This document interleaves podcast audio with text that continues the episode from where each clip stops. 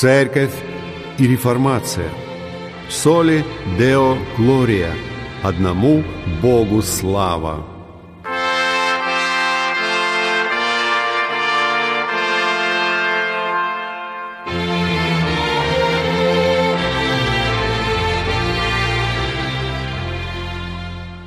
Дорогие друзья, вы слушаете передачу «Церковь и реформация» и с вами ее ведущий пастор Максим Фокин.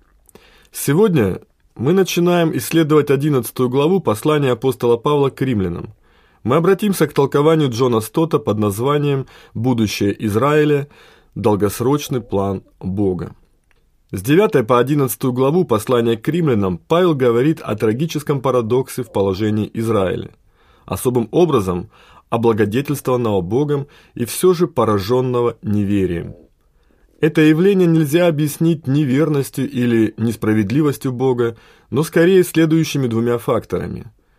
Его собственным изволением в избрании и тем, что Израиль приткнулся о Христа, а также их упорным отвержением настойчивых обращений Бога к ним.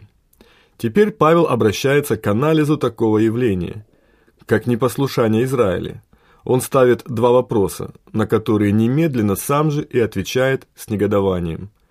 Итак, спрашиваю, неужели Бог отверг народ свой? Никак. Можно подумать, что поскольку они отвергли Бога, то и Бог отверг их. Но это не так.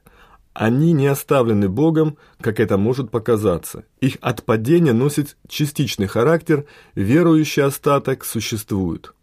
Вопрос второй. Итак, спрашиваю, неужели они приткнулись, чтобы совсем пасть? Никак. Падение Израиля нельзя считать окончательным. Оно носит временный характер. В действительности же их отступничество, несмотря ни на что, привело к неожиданным благословениям, и историческое проведение Бога будет явлено еще неоднократно. В таком случае отвержение иудеев не является ни всеобщим, ни окончательным. Такова тема данной главы. В настоящем существует верующий остаток Израиля, в будущем – возрождение Израиля, которое приведет к благословению всего мира. В стихе первом апостол спрашивает напрямик, неужели Бог отверг народ свой? В стихе втором он дает выразительный ответ, не отверг Бог народа своего. Вполне вероятно, что Павел сознательно – перекликается с псалмопевцем, который говорит «Ибо не отринет Господь народа своего и не оставит наследия своего». Но он не полагается исключительно на догматические постулаты. Он приводит четыре свидетельства в подтверждении своих аргументов. Первое – свидетельство личного характера. «Ибо и я, израильтянин, от семени Авраамова, из колена Вениаминова». Можно усмотреть в этих словах и иудейский национальный патриотизм. Павла. Разве мог он согласиться с этой нелепой идеей, что Бог отверг его народ? Однако наиболее логичным толкованием является следующее. Сам Павел, как иудей, был прямым доказательством того, что Бог не отверг свой народ. Ибо не отверг он даже его, богохульника и преследователя, который изо всех своих сил усердствовал против Бога. Второе доказательство теологического свойства – Апостол касался его уже раньше, когда, размышляя над отношениями Бога и Израиля, назвал иудеев его народом, то есть его особым избранным народом, народом Завета, который он объявил нерушимым. Отвечая здесь на свой вопрос, Павел выделяет эту мысль, представляя их как народ свой, который он, Бог, наперед знал. А предузнать означает наперед возлюбить, и избрать. И хотя здесь речь идет о целом народе, а не об избранном остатке, который, как сказано, Бог знал заранее, тем не менее, такие явления, как знание наперед и отвержение, представляются несовместимыми. В качестве третьего доказательства Павел приводит библейский эпизод из времен пророка Илии. После победы, одержанной им над пророками Ваала на горе Кормил, он бежал в пустыню от преследования царицы Иезавели и позже устроился в пещере на горе Харива. И там он жалуется Богу на Израиля, говоря, «Господи, пророков твоих убили, жертвенники твои разрушили, остался я один, и моей души ищут». Но Бог показал Илии, что расчет его неверен. Он не был единственным преданным Господу, оставшимся в живых. Бог сказал, «Я оставил себе семь тысяч человек, которые не преклонили колено пред Ваалом». Значит, отступничество Израиля не было абсолютным. Хотя доктрина о верном остатке появилась только при жизни Исаи, все же этот остаток уже существовал и лет за сто до его пророческого служения, и во время его. И четвертое доказательство того, что Бог не отверг полностью свой народ, относилось к современности. Как во время Илии сохранялся остаток 7 тысяч человек, так и в нынешнее время, то есть в дни Павла, сохранился остаток. И, видимо, он был немалый. Через некоторое время Иаков сказал Павлу в Иерусалиме, что там было много тысяч уверовавших иудеев. Но самым важным было то, что этот остаток был избран по благодати. Буквально это значит, что он появился по изволению Божию в избрании. Благодать ясно говорит о том, что Бог призвал остаток точно так же, как он соблюл себе преданное меньшинство в дни Илии. Ибо благодать – это Божие великодушие и милость к незаслуживающим ее, и поэтому если они избраны по благодати, то значит не по делам, иначе благодать не была бы уже благодатью. В наше время, когда конкретность и четкость выражения мысли стали редкостью, когда все вокруг заполнено туманом, как прекрасно, как свежо выглядит на этом современном фоне решимость апостола Павла добиваться чистоты и четкости языка. Цель его – донести истину, что благодать исключает дела. Это значит, что инициатива Бога исключает всякую нашу инициативу. Если смешивать такие противоположные понятия, как вера и дела, тогда слова просто теряют свой смысл. Что же – то есть, каким образом Павел объединяет теологическое учение об остатке с современной ему реальностью и событиями. Здесь ему приходится прервать свое сообщение по поводу Израиля и произвести некоторое разделение, ведь Израиль, чего искал, то есть праведности, того не получил. Во всяком случае, весь народ целиком не получил. Избранные же получили. Конкретно те, кто был призван по избранию благодати и оправдан по вере. Прочие, то есть неверующие израильское большинство, ожесточилось. Несомненно, это следует понимать так же, как понимает Павел, а именно, они были ожесточены Богом, потому что следующий стих говорит, что Бог дал им дух усыпления. Но как в случае ожесточения сердца фараона, так и с теми, вслед за этим совершается суд, фактически возмездие, когда Бог предает людей их собственному упрямству.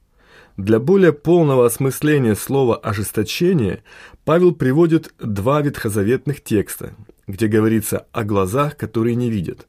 Первая цитата представляет собой объединение двух текстов в один.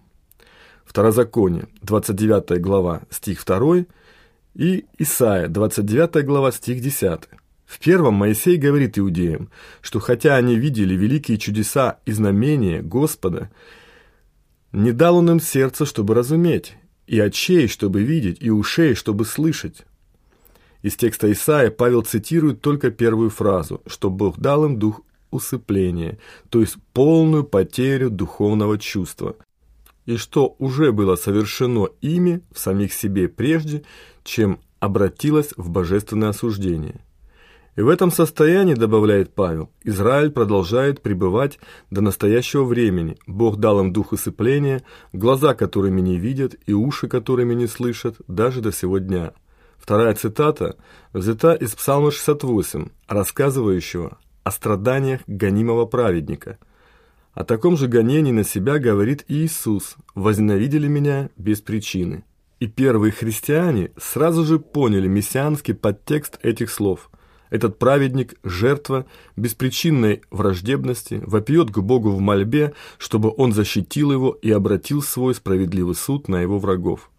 И поскольку мессианский смысл этого псалма очевиден, Павел совершенно по-новому использует его. Израиль, вместо того, чтобы быть гонимой жертвой, здесь сам становится преследователем в своем отвержении Христа. Вот молитва псалмопевца Давида. «Да будет трапеза их западней, и ловушкой, и камнем преткновения, и возмездием». Да помрачатся глаза их, чтобы не видеть, и хребет их да будет сагбен навсегда. Нелегко толковать такую символику. Их трапеза, видимо, символ безопасности, домашнего благополучия и общения. И все это благоденствие может каким-то образом перейти в свою противоположность, став западней, ловушкой, камнем преткновения и возмездием. Образ навсегда сагбенного хребта довольно смутен, хотя сагбенная спина обычно ассоциируется с несением на себе тяжелого груза. В данном случае, вероятнее всего, это символ горя, страха и подавленности. Итак, первый вопрос Павла о том, отверг ли Бог свой народ – теперь имеет ответ, хотя они и не отвергнуты, но ожесточены. Или, выражаясь точнее, пока имеется верующий остаток, остальные, составляющие большинство, ожесточились. Такова настоящая ситуация. Что же в будущем? Неужели положение безнадежно? Здесь Павел готов поставить вопрос так. Итак, спрашиваю, неужели они приткнулись, чтобы совсем пасть? Никак. И это страстное отрицание апостола проясняет, что падение Израиля не только не общенационально, о чем свидетельствует первая часть главы, но и не окончательно. Они не только не находятся сейчас в состоянии дальнейшего неуклонного отпадения, но напротив, движутся по восходящей – они споткнулись не для того, чтобы совсем пасть, но чтобы подняться и на этом своем восхождении пережить самим и заставить пережить язычников более великое благословение, чем то, которое они имели бы, не упав в начале. Так открывается Божие милосердное провидение.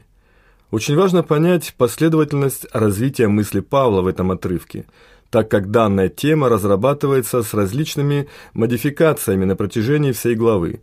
Все это представляет собой цепочку из трех звеньев. Во-первых, спасение уже пришло к язычникам через падение Израиля. Во-вторых, спасение язычников вызовет зависть в Израиле, которая побудит его к возрождению или полноте. В-третьих, возрождение Израиля принесет миру величайшее благословение. Таким образом, благословение как бы бумерангом возвращается от Израиля к язычникам и от язычников назад к Израилю и вновь к язычникам. Первый этап данного процесса уже завершился. Он представляет собой основание, на котором совершается второй и третий этапы. Павел в этом отрывке даже дважды прослеживает эту цепочку. Вначале в общих выражениях, а потом в связи со своим личным служением как апостола язычников. В первом случае – то есть в общих выражениях. Павел так характеризует первый этап. Из-за их преступления спасение перешло к язычникам. Таким образом, апостол дает теологическую интерпретацию историческим событиям.